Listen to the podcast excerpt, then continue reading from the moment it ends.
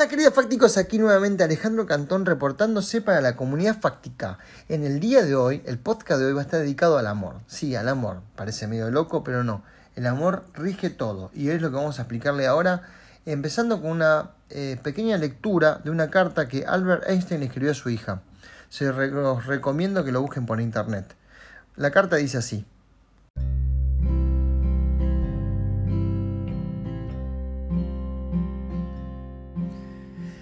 Hay una fuerza extremadamente poderosa para la que hasta ahora la ciencia no ha encontrado una explicación formal. Es una fuerza que incluye y gobierna a todas las otras, e incluso está detrás de cualquier fenómeno que opera el universo, y aún no haya sido identificada por nosotros, esa fuerza universal es el amor.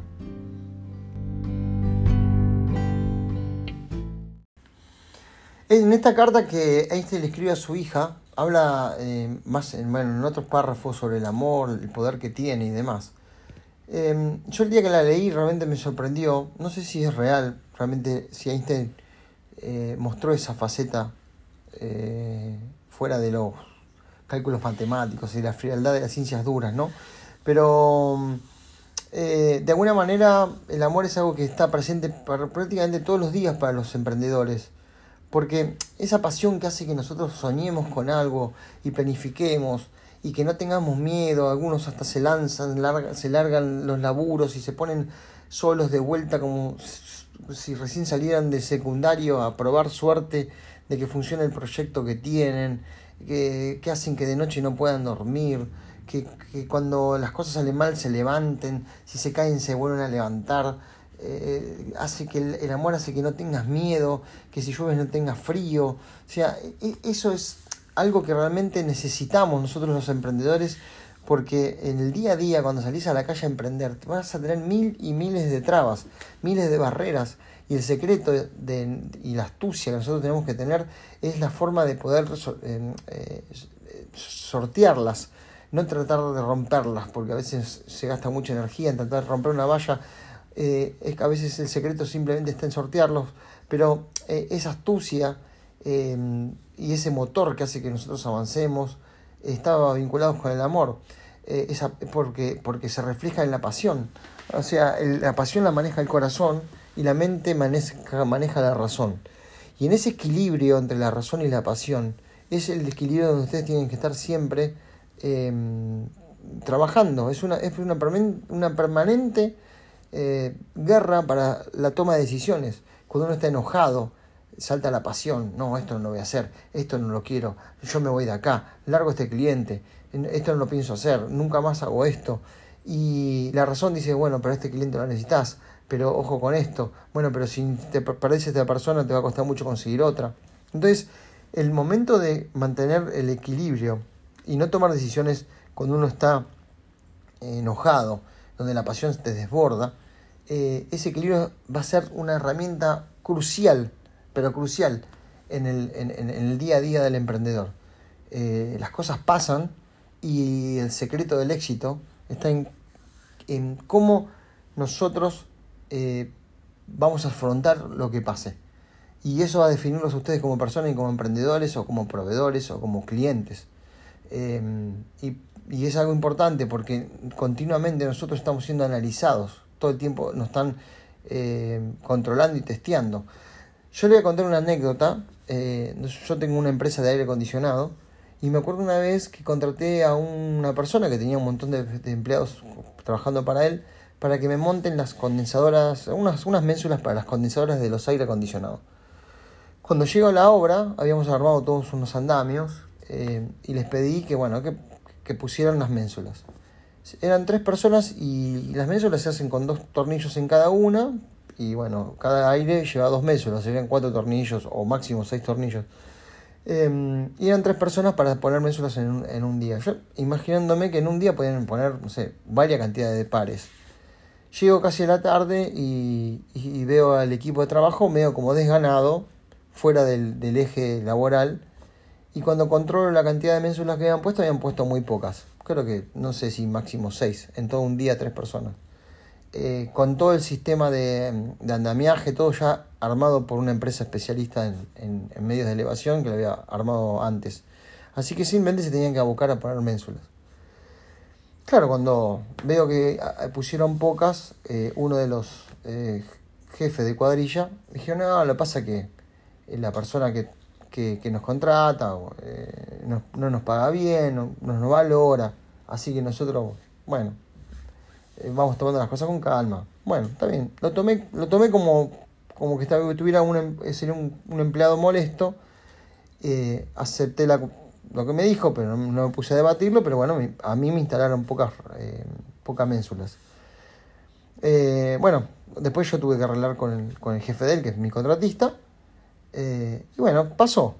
Al poco tiempo esa gente se quedó sin trabajo, y claro, como yo me dedico al aire acondicionado, se ofrecieron a trabajar conmigo. El, lo que ellos no ven cuando toman ese tipo de medidas es que mm, no, están, no se están dando cuenta que están siendo observados. Y, y, uno todo el tiempo es medido por otros. Así que cuando uno toma una actitud de este tipo, eh, de trabajar mal porque se siente mal pago, eh, bueno, pasa que la gente lo está viendo. Entonces, siempre uno se puede sentir mal pago.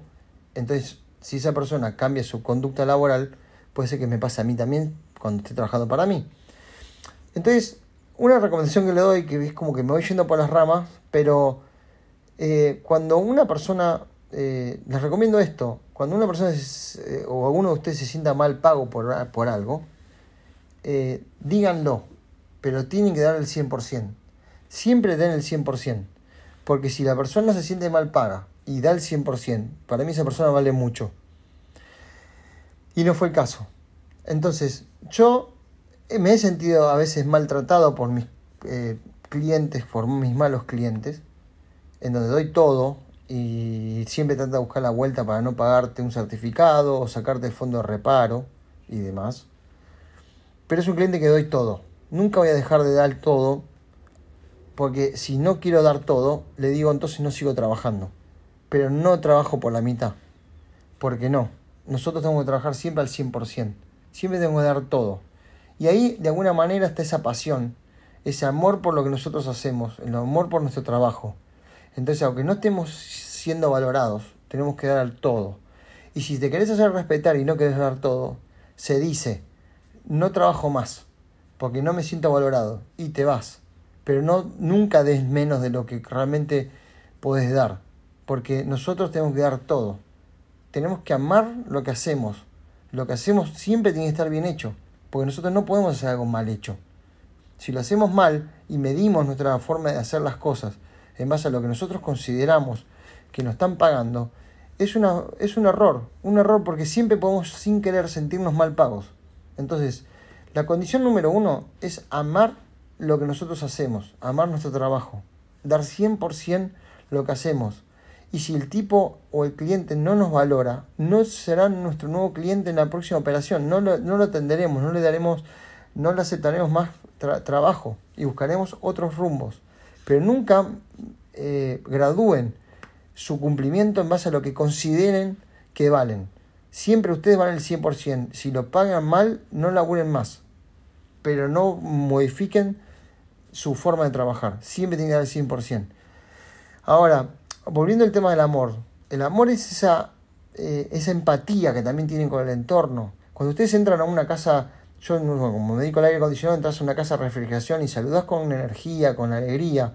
La gente de tu entorno te, te saluda bien, eh, son competidores capaz, pero comparten anécdotas, te cuentan historias. Si tenés una duda, no sabes cómo arreglar un aire acondicionado, el otro muchacho, como vos entraste bien, es como que el amor abre puertas, el amor eh, genera interacción, el amor genera eh, que la gente se, se empatice e intercambie. O sea, el, el, el, el, por ejemplo, mostrar ego, ser egoísta, son, son eh, condiciones que, van que, que, se que se cierra la gente, que se separa, que se aísla. Entonces, parece que no, pero eh, si muestran amor y empatía con sus clientes, con sus proveedores, con sus empleados, con sus pares, siempre van a tener una, un, buen retorno. Y eso va generando eh, buenas acciones y va generando que, que vayas sumando a tu historial eh, gente seria, valiosa, el que es em, chicanero, el que es este, oportunista, el que siempre está buscando la posibilidad de sacar algún provecho, lo va a hacer. pero va a tener la mecha corta. En algún momento se va a empezar a aislar porque la gente no puede trabajar con gente así. Uno trabaja con gente seria, con gente apasionada, con gente que dé el todo por el todo. Gente que no mida por lo que uno le da, sino siempre va a dar todo. Esa gente la gente seria, es la gente que usted tiene que poner en su agenda y siempre tenerlos cerca. Aunque sea en algún momento lo van a necesitar. Si es un electricista, si es un pintor, si es un heladero, si es un cafetero, si es un remisero, siempre lo van a necesitar. La gente que es empática, la gente que es seria, la gente que es cumplidora, la necesita, van a necesitar siempre, para lo que sea. En otros capítulos voy a hablar del, del de cuál es el, la actitud o el capital más importante que tiene el emprendedor, que es el cumplimiento. Después vamos a hablar de ese tema. Pero en definitiva todo está vinculado con lo mismo, con el amor. El amor genera que uno eh, sea justamente cumplidor, que, porque ama lo que hace y, y, además tiene la empatía por el otro porque tiene que cumplirle, tiene que ser responsable. Así que bueno, pareciera que no, pero pongan amor a lo que hacen y todo le va a salir muy bien. Gracias por seguirme.